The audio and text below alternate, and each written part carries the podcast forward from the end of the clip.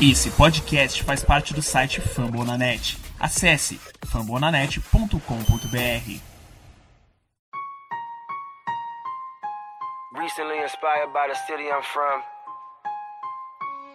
and all that we've been through just makes me realize that there's nothing that can stop us from being champions. I dedicate this song to Ray Lewis. Estamos começando mais um episódio da Casa do Corvo e pois é, ainda estamos aqui, né? Enquanto houver temporada, a gente continua. Eu sou o Cleverton Liares e estou aqui com o Giba Pérez. Boa tarde, Giba. Boa tarde, Cleverton. Bom dia, boa tarde, boa noite que todo mundo está ouvindo. Sem grandes motivos para comemorar, né?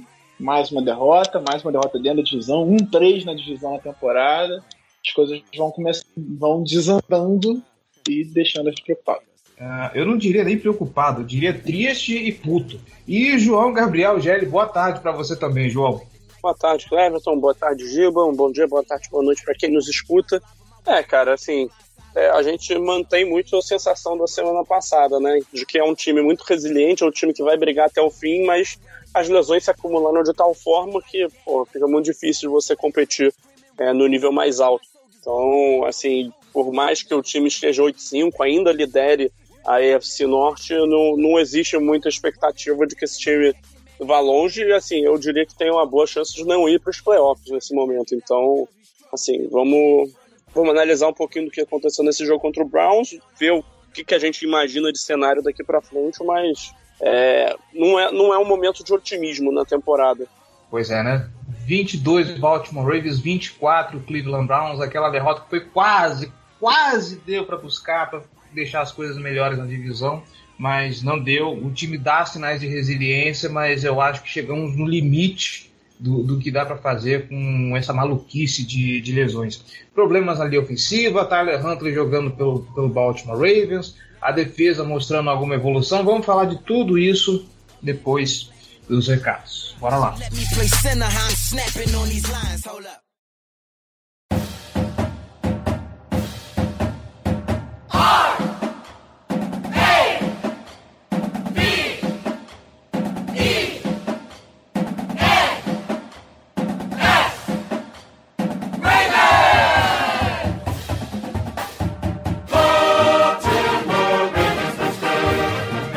Recados rápidos, galera. Bora lá. Você que está escutando a Casa do Corvo, está gostando? Quer ajudar esse projeto a se manter no ar e torná-lo ainda maior? Então a gente te convida, vem ser torcedor de elite e apoiar esse projeto, tá bom? apoia.se barra Casa do Corvo ou picpay.me barra Casa do Corvo. Um real só, você já faz uma grande diferença para esse projeto tá bom? Lembrando que se você não quiser também contribuir financeiramente, não puder, enfim, você pode nos ajudar de outras formas. Nós estamos em todos os agregadores de podcast internet afora, tá bom? O que você pensar, a gente está lá. Então, se ele tiver um espacinho para avaliação, avalie a gente. Faz esse favor. Nós queremos ouvir o seu feedback. Se você então escuta pelo aplicativo de podcast da Apple, melhor ainda, vai lá na loja vai lá na iTunes Store, procura a Casa do Corvo, deixa suas estrelinhas honestas, deixa o seu comentário, porque assim nós ganhamos relevância na loja da iTunes Store e conseguimos alcançar mais gente, mais torcedores, tá bom? Elogios, sugestões, dúvidas ou críticas, casa do corvo br@gmail.com. Nós queremos ouvir o que você tem a dizer, ok? Redes sociais, facebook.com barra Casa do Corvo BR, nossos twitters, arroba Casa do Corvo, arroba B pra, arroba JGGL, nosso Instagram, arroba Casa do Corvo, e tem nosso canal no YouTube também, vai lá que volta e meia aparece um conteúdo maneiro para você acompanhar, tá bom? E se você tá afim de comentar e debater sobre o episódio, cola lá em famonanet.com.br, deixa o seu recado, deixa o seu comentário no post desse episódio, tá bom? fumblenanet.com.br, o maior site de podcast sobre as ligas americanas de esporte internet afora, tá bom? Tem podcast sobre NFL, NBA, MLB, NHL, não só sobre cada esporte específico, mas vários podcasts de franquias de cada uma dessas ligas, tá bom? Então é quase certeza de ter um podcast para o seu esporte favorito, para sua franquia favorita, tá bom? E já que você tá lá no Fambonanet, passa na Casa do Povo e deixa o seu comentário, tá bom? Agora sim, vamos para a pauta.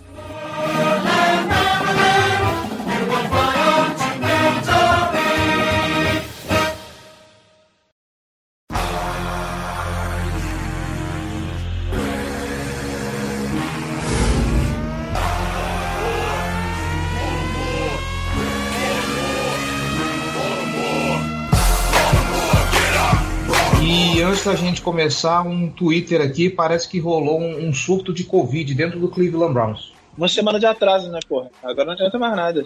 É, agora já foi, né? Paciência. Bom, vamos lá. Senhor Giba Pérez, senhor João Gabriel Gelli. É interessante ver como a chave desse time virou para os dois lados. Nós começamos a temporada reclamando bastante da defesa e tendo boas expectativas com o ataque, Lamar Jackson evoluindo como passador, Marquise Brown e Mark Andrews caminhando para mais de mil jardas, e aí aparece o Rashad Bateman mostrando-se um calor bem importante, foi importante inclusive nesse jogo do Cleveland Browns, mas parece que a maré virou para os dois lados. Hoje a gente elogia a defesa, inclusive apareceu um tweet da Sarah Ellison falando que o Baltimore Ravens não permite mais de 17 pontos por jogo já, já há cinco semanas. E, e é claro, para você que está fazendo as contas, estamos falando da defesa permitir. Ah, sim. Ah, sim, não. A defesa. Isso, tá falando da defesa permitir pontos. Ok, o Cleveland Browns fez 24 porque teve um touchdown defensivo. Mas, de qualquer forma, a defesa evoluiu e nós estamos vendo uma regressão do ataque. E não é como se ah, o, tivéssemos perdido playmakers. Não, a gente hoje ainda mantém um pouco de recebedores muito bom, com Sammy Watkins, Marquise Brown, Rashad Bateman, uh, Mark Andrews, pode colocar o, o Patrick Ricard também aí nesse bolo, mas as coisas não estão funcionando.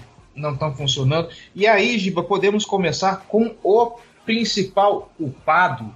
Tá? E nesse episódio eu não quero tanto falar de Lamar Jackson, até porque ele praticamente não jogou esse jogo, apesar de ter apresentado os mesmos problemas. Se fôssemos falar dos problemas de Lamar Jackson, a gente seria repetitivo de acordo com o que falamos semana passada mas precisamos falar é, dela. Eu acho que nem dá para falar de problemas do Lamar. Ele jogou quase nada. Ele fez quatro passes, acertou os quatro para 17. Assim, não dá pra Ex dizer muito o que foi. Né? Exatamente. Porém, não só ele, mas como o Tyler Huntley sofreu do mesmo mal que é a linha ofensiva do Baltimore Ravens virou, e aqui eu vou usar a mesma expressão que você usou no Twitter, Riba, um apocalipse. Se a gente, pelo menos Kevin Zeitler ainda mostrando serviço, alguém que não está permitindo sexo, não está permitindo QB hits, não dá para falar o mesmo da, do resto da linha. O Alejandro Villanueva tem se mostrado o pior jogador de linha ofensiva da temporada, pelo menos de acordo com, com, com a PFF. Se não é o pior, está caminhando para isso. Tyre Phillips veio para substituir o, o Patrick McCarry e foi uma queda de qualidade muito significativa. Ali do lado esquerdo não, não salva ninguém. A gente não está vendo esperanças de Ben Cleveland entrar nessa linha ofensiva. Giba Pérez, socorro. É, eu acho que tem um peso muito grande do fato do Ravens dois, dois possivelmente a pior dupla de tackles da, da, da NFL. Assim. É uma tragédia. O Tyre Phillips é um completo incapaz. O Villanova não acerta nada e quando a jogada sai bem, ele tem um holding que anula ela. E isso tá, tem pesado demais no desempenho do time. Foram três sacks e meio com o TJ Watt na semana anterior, três sacks e meio de novo dessa vez pro Miles Garrett essa semana. Ah, são dois dos melhores rushers da NFL? São. Mas três sacks e meio, com dois fomos forçados e um retornado para touchdown, é um número altíssimo. Altíssimo. Então o que a gente está vendo é uma dupla de tackles absolutamente incapaz de dar condições ao quarterback de produzir. E aí isso tudo vai afetando o desempenho do quarterback naturalmente. Ele começa a ficar desconfortável no pocket, o relógio mental dele da jogada se acelera e ele começa a tomar decisões erradas por causa disso, porque ele sabe que ele não pode ficar muito tempo ali, ele não se sente confortável. Tudo é um efeito dominó e que vai impactando em todas as áreas do time. E o que a gente viu nesse jogo foi novamente isso. É, a gente pode dar vários descontos para o ataque nessa partida, até por conta da mudança de quarterback no meio do jogo. Mas o que a gente tinha visto nos dois primeiros drafts, até o Lamar machucar, não era nem um pouco empolgante. Era um ataque que não estava conseguindo produzir absolutamente nada, como foi nas semanas anteriores.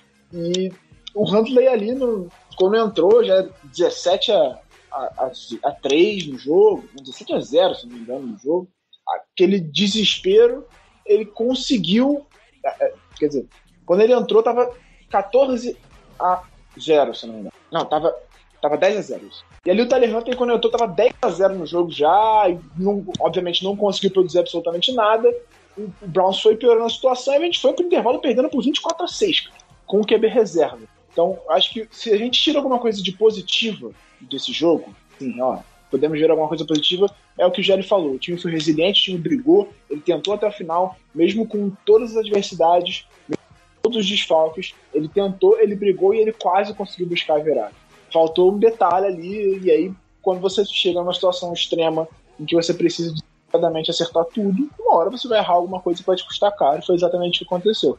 Nós tivemos dois drives para touchdowns que quase que deram condições de empatar o jogo, mas erramos uma conversão de dois pontos. E aí a gente conseguiu um sidekick, mas tivemos um sec novamente, dessa vez da Divion Clown, que basicamente matou a, a nossa última possibilidade de virar o jogo e ganhar. Então, assim, o ataque, enquanto a linha ofensiva não melhorar, enquanto a dupla de terra não melhorar, aí eu dou até um leve desconto pro Ben Powers, porque dos três ele é o menos pior. E aí você tem um cara do teu lado que tá tendo um desempenho trágico na temporada, às vezes pode atrapalhar ele um pouco. Talvez ele com uma unidade um pouco mais acertada consiga render um pouquinho melhor. Ele teve um final de ano bem interessante jogando do lado direito ano passado. Não foi um absurdo, mas ele foi ok. E, mas esse ano ele tá sofrendo bem mais, tendo mudado de lado e com um left tackle que realmente não tá conseguindo produzir absolutamente nada. Eu quero meter aqui rapidinho, aproveitar. É, você falou do Ben Powers, o, o, meu problema com ele é, eu acho ele muito ruim, tá? Pra mim tem, tem já começa com esse fator, mas a grande que, diferença... Que ótimo, né? Meu problema com o jogador, eu acho ele ruim. Mas a minha questão aqui maior é que, ao contrário do Villanueva e do Tyre Phillips, a gente tem opção para substituir o, o Ben Powers. Ah, me fugiu o nome dele por dois segundos aqui. A gente tem opção, né? O Blaine Cleveland pode ser usado ali. Se o Jawan James volta, você pode botar o Tyre Phillips de volta de left guard, né? que em teoria é a posição que ele deveria jogar melhor. Ele tá jogando como, como right tackle, porra, ele é essencialmente né, ele é a terceira opção do time na posição nesse ano. Né? Primeiro era o, era o Villanueva, veio a lesão do Stanley, o Villanueva virou left tackle, virou o Mecário, o right tackle, ele machucou, agora virou o Ty Phillips. Mas é essa situação que, que tá. Enquanto isso, o Ben Powers é o titular a temporada inteira, não saiu do, do time, né? Desde, desde que o, o, o Ty Phillips se machucou lá no, no jogo contra o Raiders, o, o Ben Powers entrou, ficou como titular e tá assim desde então e com um desempenho péssimo. Né? Ele é constantemente dominado no ataque aéreo, né? na proteção de passe ele, ele vai muito mal e no, na, nas corridas ele faz um trabalho só ok. Então, assim, não é um cara que vale o espaço que o, que o Ravens tem investido nele, né? os snaps que ele tem investido. Assim, eu não tenho problema um Ben Powers da vida ser uma opção de banco, mas para ele ser o seu titular inquestionável, te, chega um momento que começa a incomodar é, em um time que precisa tanto achar uma, uma faísca, alguma coisa para mudar, essa é uma das poucas mudanças que eu consigo enxergar como, pô, vamos ver no que que dá. Né? Bota o Ben Cleveland, a não ser que ele esteja completamente fora de condição física. Aí a comissão técnica, obviamente, vai saber muito mais do que eu. E assim, obviamente, tecnicamente também eles vão saber mais do que eu. Mas eu digo no sentido de crítica que eu posso fazer à comissão técnica de todo o procedimento que eles estão tomando nessa temporada. Que assim, a quantidade de lesões que o time teve é difícil de gerenciar. Só do time estar tá 8-5 nesse momento já é um grande mérito. Agora, se você ainda quer brigar por alguma coisa, se você ainda quer é, chegar mais longe, atingir os playoffs, tem, é, tá claro que precisa mudar alguma coisa. E para mim a coisa mais óbvia de se mudar dentro de esquema, é, de, de, desculpa, de, dentro de pessoal que está em campo, é botar o Blake Cleveland no lugar do Ben Powers. Tá? Para mim essa é a única mudança que é fácil é, tá ali na sua cara. E aí a outra mudança, né, que a gente vai chegar daqui a pouco, mas aí tá mais em termos de plano de jogo, é envolver mais o Rashad Bateman. Mas, assim, são algumas visões gerais, né? É, não, eu até ia falar isso. O problema dos tackles é que a gente não tem o que fazer, realmente. São os que tem, e mal e porcamente os que tem, né? Porque o Tyree Phillips, como o Jerry falou, ele de guard talvez não seja tão ruim quanto de tackle. Ele, ele é fraco em qualquer posição, mas de guard ele talvez não seja tão ruim quanto de tackle. Só que, além de, ter sido improvisado na direita, ele passou o training camp inteiro treinando de guard, de left guard. Ele começou a temporada como left guard titular e machucou logo no jogo contra o Raiders e aí entrou o Ben Powers no lugar dele. E não mais voltou pro time. Então, você tem um problema que não tem solução. Os tackles, não, não há solução. A não ser que o Javon James, que teve um, uma ruptura de tendão de Aquiles em abril, volte jogando em altíssimo nível por um milagre da natureza em dezembro, a gente não tem como melhorar demais. Já voltar, o Mecari talvez volte de lesão nas próximas semanas e consiga melhorar um pouquinho ali o right tackle e tal, mas pro, pro lado esquerdo não tem o que fazer, realmente. Você não tem ninguém É, que consiga da mesma condição ali. só considerando ainda mais é, essa questão do Jawan James, né? Que muita gente pode ver, ah, pô, é a esperança, tá certo, o torcedor tem que ter esperança em alguma coisa, tem que se agarrar em alguma coisa nesse momento. Mas não só ele tá voltando de uma ruptura no tendão de Aquiles, num tempo curto. Ele não jogou na temporada passada, porque ele resolveu é, ficar de fora do, da temporada por causa da Covid. É, então, assim, é um cara que tá basicamente duas temporadas fora. Nunca foi um jogador de altíssimo nível, sempre foi um bom right tackle, tá? Não, não- mas longe de ser um jogador de elite. Então, assim, é difícil acreditar que ele voltaria jogando no nível mais alto também. Então, realmente é uma situação que é rezar para, sei lá, os caras acertarem. e- Mas é, é o que eu acho, assim, alguma coisa precisa ser feita, porque do jeito que tá, não tá funcionando. E uma coisa que me incomoda, sim, eu concordo com tudo que foi dito aqui, e essa parte dos tecos realmente preocupa, mas uma coisa que me incomoda, ah, falta de talento, tá, ok. Agora, ah, tem um detalhe no Alejandro Villanueva que é a falta de disciplina. A falta de disciplina do, do Alejandro Villanueva me incomoda demais. E eu não sei o quanto essa informação está correta, então eu peço um pouco de parcimônia no que eu estou falando para você, querido ouvinte. Mas eu vi aqui no Twitter alguém mencionando uh, Zeitler, Bozeman, Powers e Tyler Phillips. Eles tiveram sete faltas de hold. O Alejandro Villanueva sozinha teve nove. E, cara, é muito frustrante você ver essa falta de disciplina, porque o time desempenha uma jogada boa, jogando daquele jeito, sofrido, morre, é, movendo as correntes com sangue, suor e, e, e, lágrimas.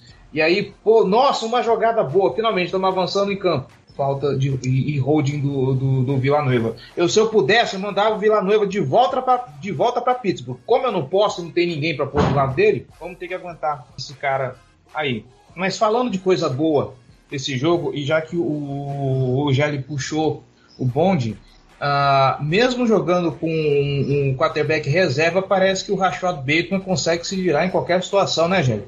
Cara, o Bateman é um, é um wide receiver de alto nível, cara. É, é um jogador que a gente pode ter certeza que vai fazer parte desse, desse plano de ataque ofensivo por um longo tempo. Provavelmente o melhor wide receiver draftado pelo Ravens, que eu me lembre. Temporada de calor muito, muito boa é um cara com mãos tem sido confiáveis, é, é, um cara capaz de produzir depois da recepção, não cai fácil, é elusivo, vence bolas contestadas. A recepção dele na quarta descida no, no último touchdown do Ravens no jogo foi é, excepcional o ajuste que ele fez ali para buscar a bola, encontrou ela no ar, o estava um pouco mais curto, venceu na batalha física ali também.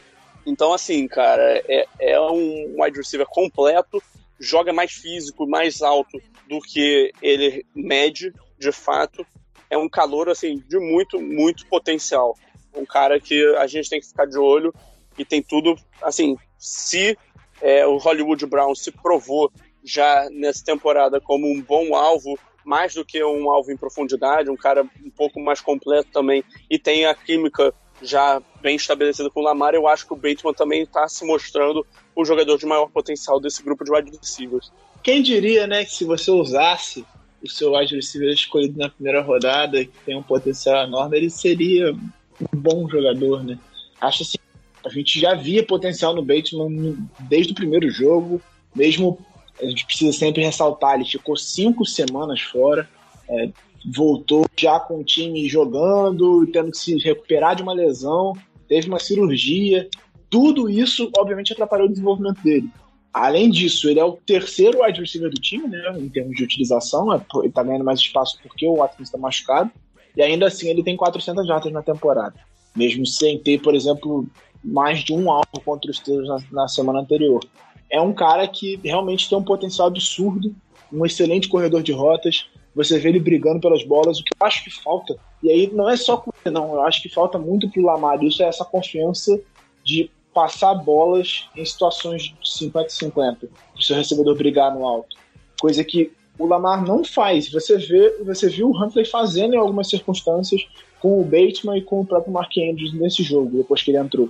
De jogar bolas pro adversário brigar, ou então que ele não claramente ganhou na rota, ele não tá com uma, uma, um distanciamento absurdamente claro, mas ele colocando a bola no lugar certo, ele consegue fazer a jogada e pegar. Isso é uma coisa que acho que tem faltado pro Lamar e que o Hunter mostrou nesse jogo. Não tô dizendo que o Hunter é melhor que o Lamar, só para deixar claro aqui, mas nesse jogo o Hunter mostrou isso em algumas situações e isso o Bateman tirou proveito, fazendo grandes jogadas. A primeira ganhou no braço, né? Poderia até ter sido marcada uma interferência ali, dependendo do que fosse, mas se impôs fisicamente, ganhou do, do, do Greedy Williams no alto, pegou a bola, fez um touchdown que foi roubado, diga-se de passagem. Ele, ninguém tirou da minha cabeça que ele conseguiu entrar na zone e não tem imagem que me prove o contrário, não importa se vocês forem falar ou mandar para mim.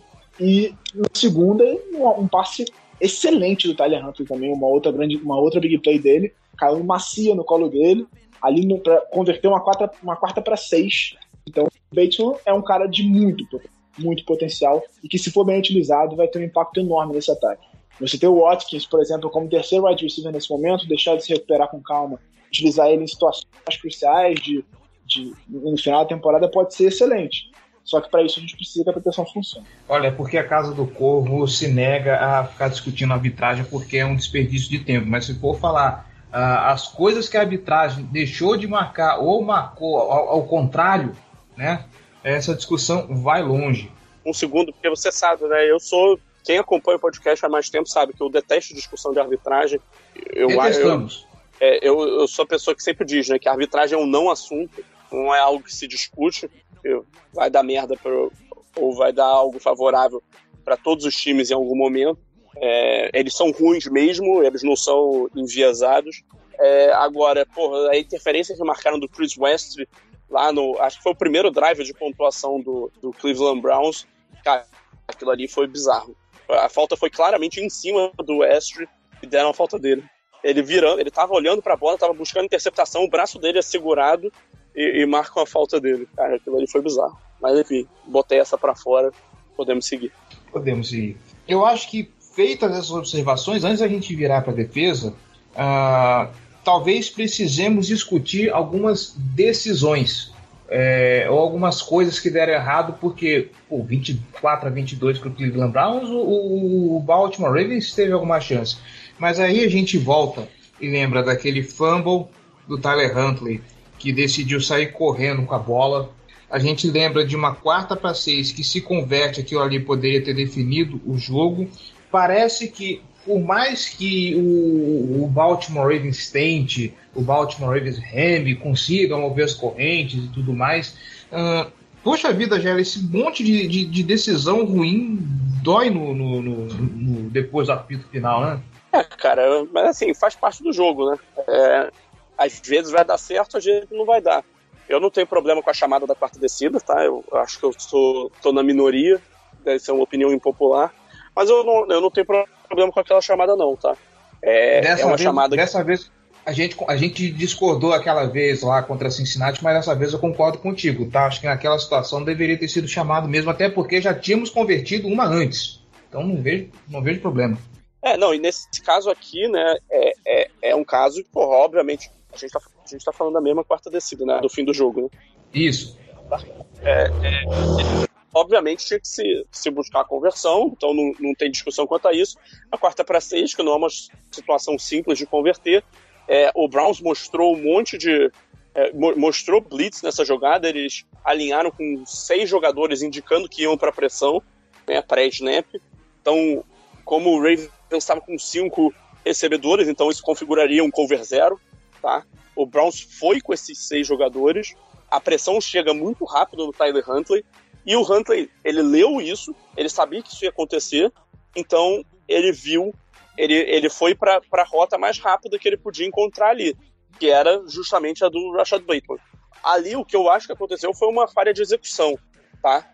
Tem o wide receiver que está alinhado próximo dele, ele corre uma, uma rota meio, meio post, uma skinny post, que é uma post mais curta, que é, eu, eu acredito que a ambição dele era meio que atrapalhar a rota do, do Denzel Ward, né, o cornerback do Browns, está jogando em cobertura off, ele está mais afastado, jogando já na linha de scrimmage, e o Denzel Ward está lendo os olhos do quarterback. Ele vê que o, que o, o Tyler Huntley está mirando no Rashad Bateman, e ele faz esse passe. O Bateman, se você observa a jogada, ele faz um release, né, a saída dele da linha de scrimmage, ele demora um segundinho ali para fazer essa saída. Isso é feito justamente para dar tempo para essa rota do wide receiver que está do lado dele, que eu não lembro quem é, é, se desenvolver, o cara avançar em direção ao fundo do campo e provavelmente o objetivo era que essa rota que está no padrão vertical dela, né, é a parte linha reta dessa rota push, é, ela atrapalhar a rota, né, o caminho do Denzel Ward até o Rashad Bateman, e isso liberar o meio do campo. É, assim, é uma chamada que, se não tem blitz, ela tem outras rotas, ela tem rotas que atacam o fundo do campo, ela tem três rotas atacando níveis diferentes no lado direito, e ela tem esse desenho no lado esquerdo que servia justamente para essa situação. Se o Tyler Huntley tivesse um tempinho a mais para fazer a jogada, ele poderia encontrar outra opção ali para converter. Que eu acho que a jogada até dá certo, tá? Agora, é, em, em, outros aspectos, por exemplo, é, esse wide receiver ali, ele estava co conseguindo uma boa separação para o meio do campo. Agora, uma grande jogada do Denzel Ward, uma pequena falha de execução e não deu, não deu para converter. Não, não, também não vai se acertar sempre, então faz parte. Isso é do jogo, tá? E aí, a outra decisão que teve nessa partida, que foi alvo de discussão, e aí, honestamente, é uma discussão que para mim é completamente imbecil, não faz sentido existir essa discussão, é, mas é muito voltada a analistas da TV americana, principalmente o Phil Sims, né, é, que trabalha como analista, acho que da CBS, ele estava criticando a decisão do John Harbaugh de ir para a conversão dos dois pontos depois do touchdown, né, que deixou o jogo em 21, é, desculpa, 24 a 15, né? Ali estava 24 a 15, o Ravens podia chutar o extra point e ficar 24 a 16 ou tentar a conversão de dois pontos e ficar 24 a 17. A, toda a questão ali é, você está então é, perdendo o jogo naquele instante por 9 pontos. 9 pontos são duas postes de bola. Se você vai para o ponto extra, você vai ficar com oito pontos de diferença. Se você vai para a conversão de dois pontos, você torna a diferença em um touchdown com uma conversão de dois, com uma conversão simples depois, né, de extra point. Que assim é subestimado quanto é diferente você converter o extra point em relação a converter o, uma conversão de dois pontos. A conversão de dois pontos ela tem uma taxa média de, de é, uns 50% de conversão, enquanto o extra point está para lá de uns 95%.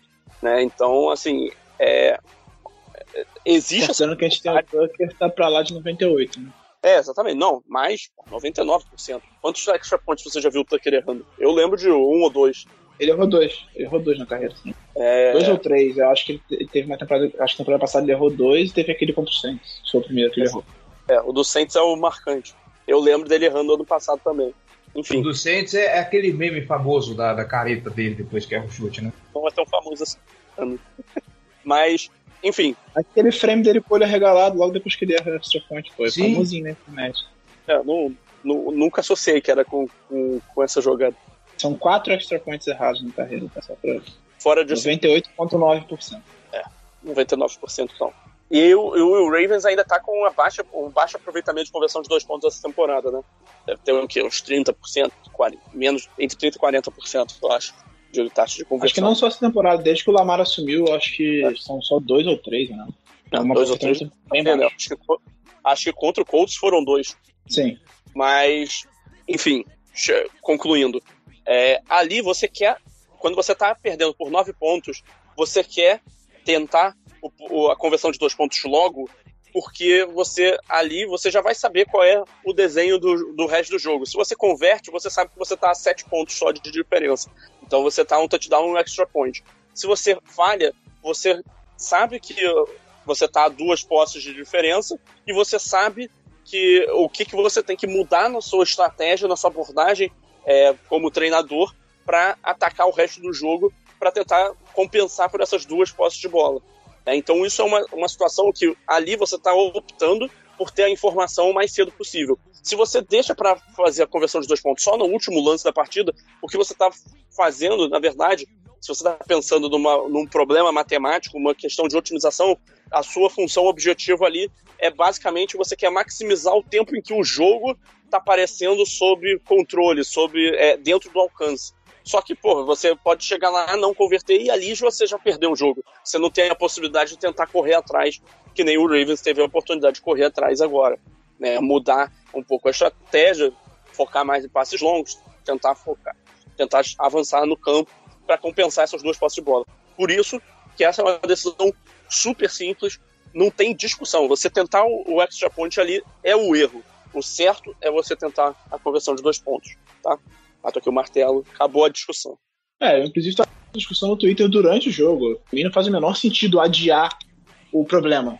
Você teria que tentar a conversão de dois pontos em algum momento. Porque chapa depois, você pode tentar ali na. Se você converte, joga pressão pro Browns, o Browns sabe que agora é um touchdown normal, e você já tem a informação de que você precisa só de um drive. Você tem.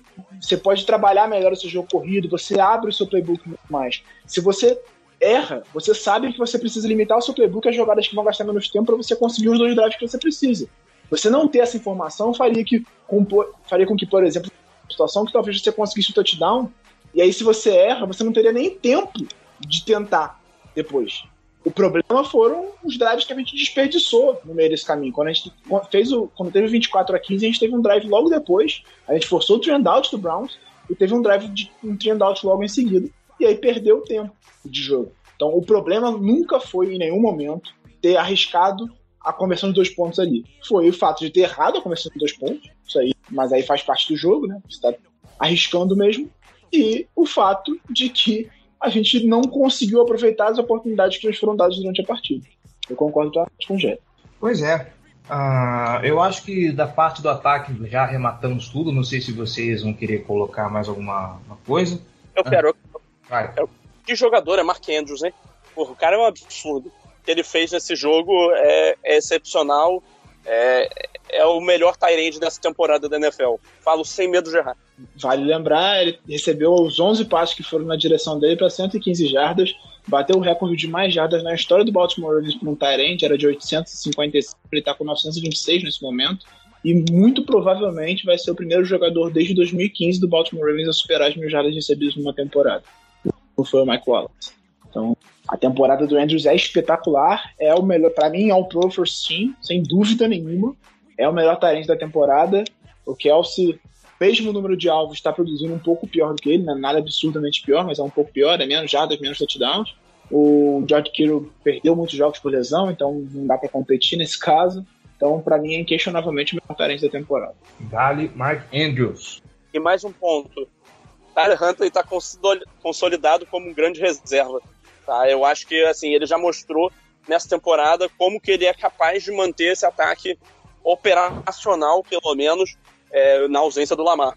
Tá? É um cara que tem a capacidade de fazer basicamente as mesmas coisas que o Lamar num nível pior, né? que é o que a gente já falou em outros podcasts, mas eu acho que ele ganhou muito dinheiro nessa off-season. Eu acho que ele vai ter uma oportunidade melhor é, quando virar free agent, é, eventualmente, talvez, quem sabe, virar um titular aí na, na liga, dependendo do time que for buscar. Tá? Eu acho que ele é um cara que ganhou dinheiro nesse, nesse nessa temporada agora. É, e ainda pode ter mais uma oportunidade de ganhar dinheiro, né? Porque se o Lamar não jogar, por exemplo, na próxima semana contra o Packers, ainda está em aberto, a gente vai falar mais sobre isso, ainda está em aberto, ele pode se titular e se fizer um bom jogo, é, é, vira até talvez uma possibilidade de uma troca. Até porque pode ter gente interessada em pagar por ele. Não sei até que ponto isso vai acontecer, mas é uma possibilidade. E aí, se alguém de fato tiver interesse no Greg Roman virando um técnico principal, ele pode ser jogador também. Então tem várias possibilidades. Ele, vai, ele pode se valorizar ainda mais dependendo do que acontecer daqui para frente. Considerando que ele pode ter mais tempo de jogo. E sobre o Andrews, só para fechar, o Andrews é para mim o MVP do Ravens na temporada. Uh, fecha embaixo com. assina embaixo com essa com essa colocação. E eu diria também Tyler Huntley no New Orleans Saints, você ouviu primeiro aqui. Uh, e já que estamos falando de, de Lamar Jackson, bom lembrar, vamos dar aqui a atualização. O John Harbaugh comunicou a, a, respeito do que o Lamar Jackson sofreu. Foi uma torção leve do tornozelo direito. Uh, pelo que eu vi, vendo, é, dando uma olhada no Twitter e dando uma olhada no Twitter, entenda-se por. Eu fui lá conferir o que a Angela Freitas falou a respeito.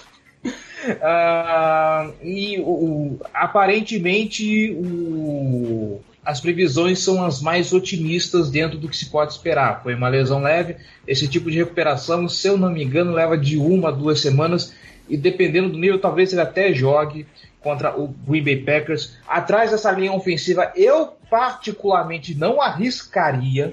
Deixa o Tyler Hunter, o Tyler Hunter jogar contra o Green Bay. Já vai ser um jogo dificílimo, chance de derrota é grande, então deixa o, o, o Tyler Hunter lá fazer uh, a mágica dele. E é isso aí. Cara, eu sinceramente, é, sobre a questão do Lamar, só para também botar um ponto. É, obviamente não tenho competência médica nenhuma para analisar, acho que os caras sabem, mas se ele tiver o mínimo de condição de jogar, ele vai jogar. Isso não é nenhuma questão. Se você tem uma condição de botar o seu, seu quarterback titular e o melhor jogador da sua franquia em campo, você vai botar ele porque eu, eu acho que faz sentido o que você falou, porque o jogo mais importante é contra o Cincinnati Bengals. Ganhar do, do Packers seria lindo, apesar de muito difícil, mesmo com o Lamar se ele tivesse 100%, mas teria um impacto relativo só na temporada. Uma vitória contra o Cincinnati Bengals na semana seguinte fora de casa seria crucial para as nossas pretensões. Seria uma vitória muito importante para a gente brigar por playoff, por exemplo. É, uma vitória na, na outra conferência não teria tanto impacto no que a gente quer quanto uma vitória contra o Cincinnati Bengals. Então, se você, entre aspas, puder abrir mão de um jogo que seja do Packers não do Bengals, foque no Bengals. Acho que nesse sentido faria mas você não deixa de botar o seu melhor jogador em campo se ele tiver a condição de jogar. Então eu acho que o Lamar vai pro jogo. Tá certo.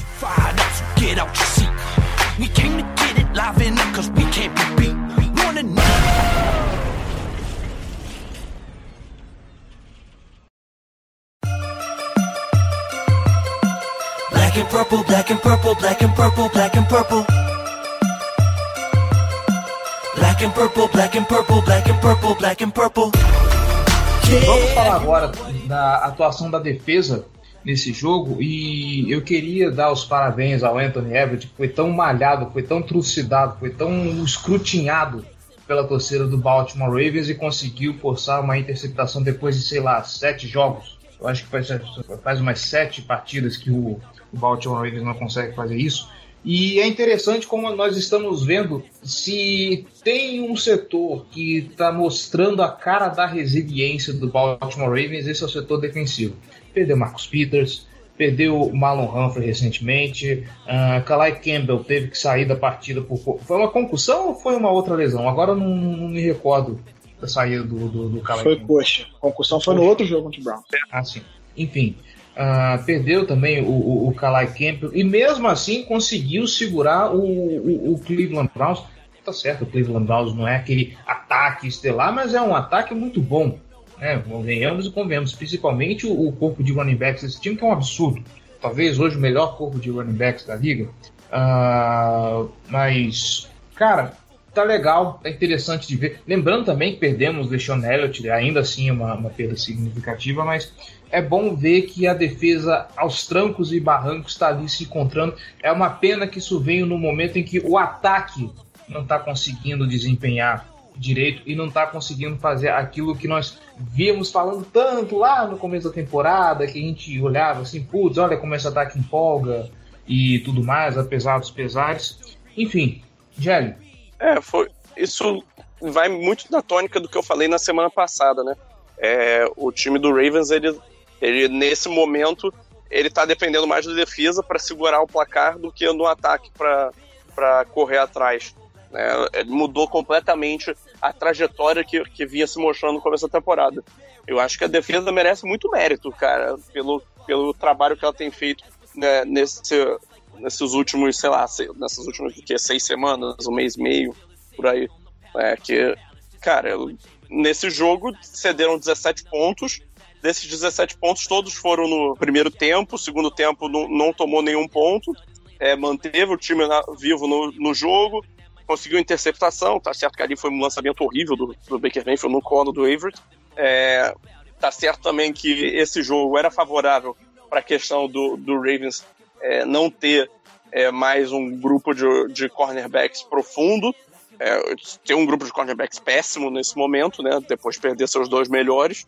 Então, é porque né, o, o, Browns não tem, não tem um, um, grupo de wide receivers dos melhores, eles gostam de usar uma formação mais pesada, é, e isso vem de encontro com, com essa característica do, do, do da defesa de Baltimore, né? Nesse momento. É, mas assim, cara, é, também tem que dar muito mérito para a defesa terrestre, especialmente, tá? Porque em dois jogos contra o Nick Chubb, um cara que produziu pra caramba, um dos melhores ataques terrestres da liga, o do Browns, uma linha ofensiva que bloqueia muito bem pra corrida. É, o Chubb somou o quê? É, 75 jardas, eu acho, em 25 carregadas contra o Ravens nesses dois jogos. Então, assim, é, não, não é uma produção nem de perto do, do, que se espera de um jogador do nível dele, ainda mais num, num período é, prolongado né, com, com uma boa dose de carregadas, do, dois jogos diferentes, a linha ofensiva é, bem.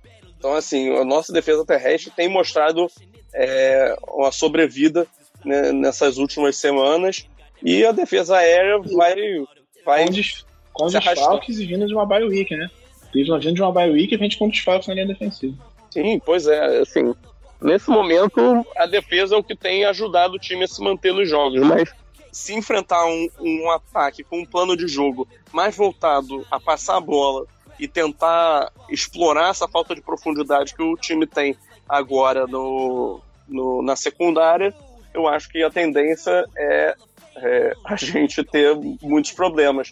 E é isso que preocupa né, para as próximas semanas, porque pô, na semana que vem vai enfrentar o Davante Adams, né, tá certo que o resto do grupo do Packers não é grande coisa, né? Tem o Alan Lazar, tem o Marcus Valdes Scantling, mas não é, não é um grupo assustador, mas tem o melhor wide receiver da NFL, né? O Davante Adams, nesse momento.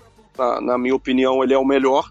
É, e, cara, depois disso tem Steelers, que tem o Deontay Johnson e o Chase Claypool, e tem o, o, o Bengals, que tem um dos melhores trios da NFL, no, no Jamar Chase, o, o T. Higgins e o Tyler Boyd. E tem o Los Angeles Rams com o Cooper Cup, que está sendo o melhor wide receiver dessa temporada, né? O mais produtivo por larguíssima margem. E tem o Odell Beckham, ainda tem o Van Jefferson, tem o Tyler Higby, que é uma opção válida como tight. Então, assim, o Ravens vai enfrentar ataques aéreos muito fortes daqui para frente também. E quarterbacks de qualidade também. Né? Então, assim, cara, é, é, é difícil ter um prognóstico muito bom, porque por mais que essa defesa esteja sobrevivendo é, fazendo possível, é, ela tem entregado, mas é, a gente consegue ver que isso está no limite, sabe? É, que eu, não, não vai chocar ninguém se aparecer um jogo que a gente vai ceder 45 pontos, sabe? Não, não, não, não, me espantaria absolutamente nada. Você está segurando por um fiapo, né? Aquele limite do, do fio de cabelo que está segurando a, a, barra, mas é, é aquilo. Quando é isso, chegar um... Tá começando é? a ser. É que nem minha voz nesse momento, né? Que tá começando a ir embora. calma, guerreiro, calma, calma. É, então a tendência é que quando pegar ataques aéreos melhores, sofra e porque, até porque o Browns explorou a nossa defesa aérea em vários momentos nesse jogo também. Até a interceptação, por exemplo, o Baker Mayfield tinha, se eu não me engano, 14 passes completos em 16 tentados para mais de 100 já. Então ele estava conseguindo encontrar os espaços e é natural. A gente, a gente tem um, um cornerback que foi uma escolha de terceira ou quarta rodada no, no Everett, um cara que não, não foi draftado, foi dispensado do Dallas Cowboys. Estamos falando do Dallas Cowboys que tem tantos problemas na posição, né? Então, a, a tendência é que a gente seja explorado. E no, no, entre os sextos, a gente tem um calor de terceira rodada também, final de terceira rodada, fora do top 100 de escolhas, tendo que se adaptar à posição de free safety. Até tá evoluindo, mais um bom jogo do, do Brandon Stephens, aliás, diga-se de passagem, mas é uma secundária inexperiente e que carece de talento mesmo. No, no, banco você tem Kevin Seymour, que sei lá de onde é que veio, o Robert Jackson, um completo desconhecido, ninguém nem sabia que estava na franquia até semana passada. E aí é muito difícil você competir com um time que tem um mínimo de talento na posição de wide receiver. a tendência é de fato que a gente seja explorado pelo ar em várias, em várias circunstâncias. E acredito até que o, o, o Inc. mesmo fez algumas adaptações. Ele começou o jogo abusando de marcação homem a homem, blitz, como ele sempre fez, e não estava dando certo. Assim. O Westry até teve aquele, aquele, o lance da interferência, por exemplo, que já ele foi uma marcação homem a homem muito feita pelo Westry no, no Jarvis Landry, mas em geral ele estava sofrendo. Obviamente ele vai sofrer, isso é natural. O Everett, dentro das condições, ele estava até conseguindo produzir decentemente, fazendo algumas boas coberturas, teve a interceptação, ele desviou o passe que quase virou interceptação logo depois também. Então, até que ele vai ter menos alvos a partir de agora. Ele é, ele é o receiver, ele é o cornerback que mais teve alvos na cobertura dele na temporada da NFL, entre todos os times. Com o mestre do outro lado, eu imagino que esse número vai diminuir bastante daqui para frente. Os times vão tentar explorar o outro lado da, da defesa, que tem um cornerback talentoso. O Jimmy Smith, aparentemente, ele foi cortado do jogo porque o filho dele estava nascendo. Então a tendência é que ele esteja ativo nas próximas semanas. E, e aí pode ser experiência até para ajudar esses caras e tudo mais, para que a gente não fique tão necessitado. O Tevon Young não fez um bom jogo também, teve seus problemas, teve faltas. É, ele tá, ele na cobertura do, do touchdown do, do, Jarvis Landry no, no, começo do jogo, o único touchdown dele na temporada, diga-se de passagem. Então, o natural é que a gente vá sofrer. Isso aí já é esperado, mas o, o lado bom é que nosso, nossa defesa terrestre está funcionando muito bem. E aí, palmas para Justin Ellis, fez um excelente jogo novamente. Então ia ter o primeiro sec dele, mas o, o Harbaugh anulou em nome da, do bem do time, né? Primeiro sec da carreira do Bader Boston, é um strip sec, inclusive. Patrick Quinn tá melhorando a cada semana. Se for ver as tapes da defesa nesse jogo, várias leituras muito bem feitas, infiltração no backfield muito, muito boa. Tyus Balser tá segurando bem as pontas da linha, tá jogando muito bem. Ele conseguiu pressionar o Baker Mayfield várias vezes, não virou um sec, mas apareceu fazendo as pressões dele. Então, muitos jogadores evoluindo nesse front seven. O front seven está virando a solução é, por um lado, enquanto a secundária, que era a solução, está virando um problema no outro por força maior, não por falta de talento. E a defesa está segurando as pontas, dentro do que ela pode fazer com todos os desfalques que ela tem até aqui. Falta o ataque ajudar e começar a produzir mais. Sobre o Green Bay Packers, rapidinho, o, nesse momento o Green Bay é favorito para o jogo de domingo por 5 pontos. Com, sim, estamos entrando como underdog nesse jogo. E o over-under está tá em 43 pontos e meio. É isso.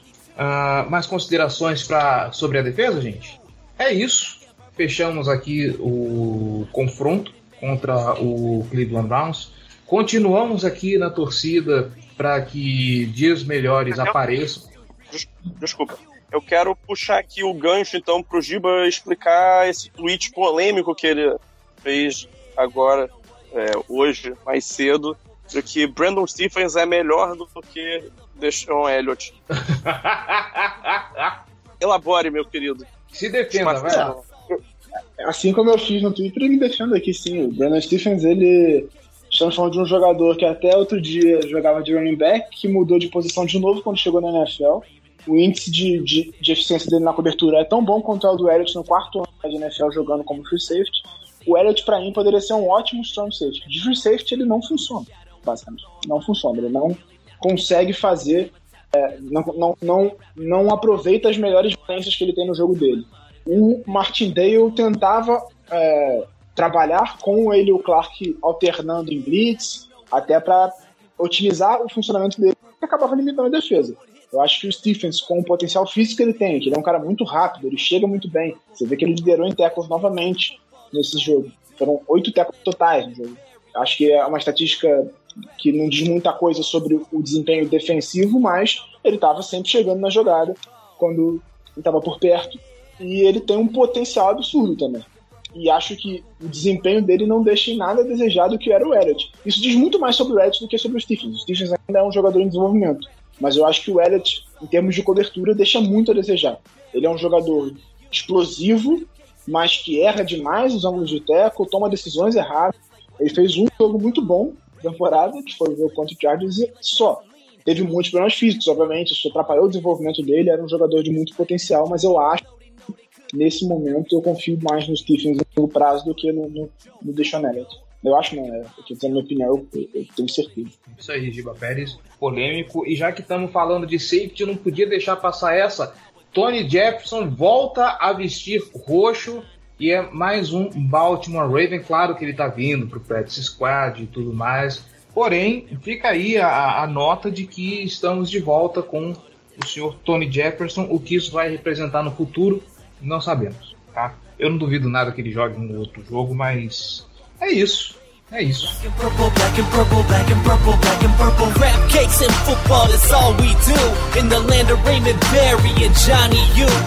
Crab cakes in football is what we know, as we're scaring our opponents like we're Edgar Allan Poe.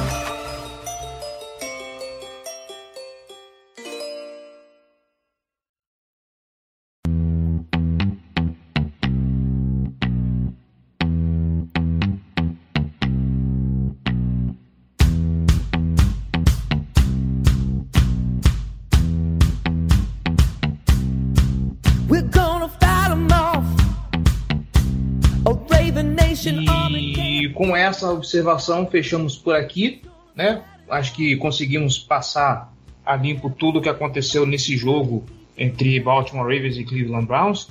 Giba Pérez, João Gabriel Gelli, muitíssimo obrigado mais uma vez pela participação, pela presença, pelos comentários. É isso, meus queridos, tamo junto. Valeu, forte abraço, até a próxima. Sempre um prazer estar com vocês.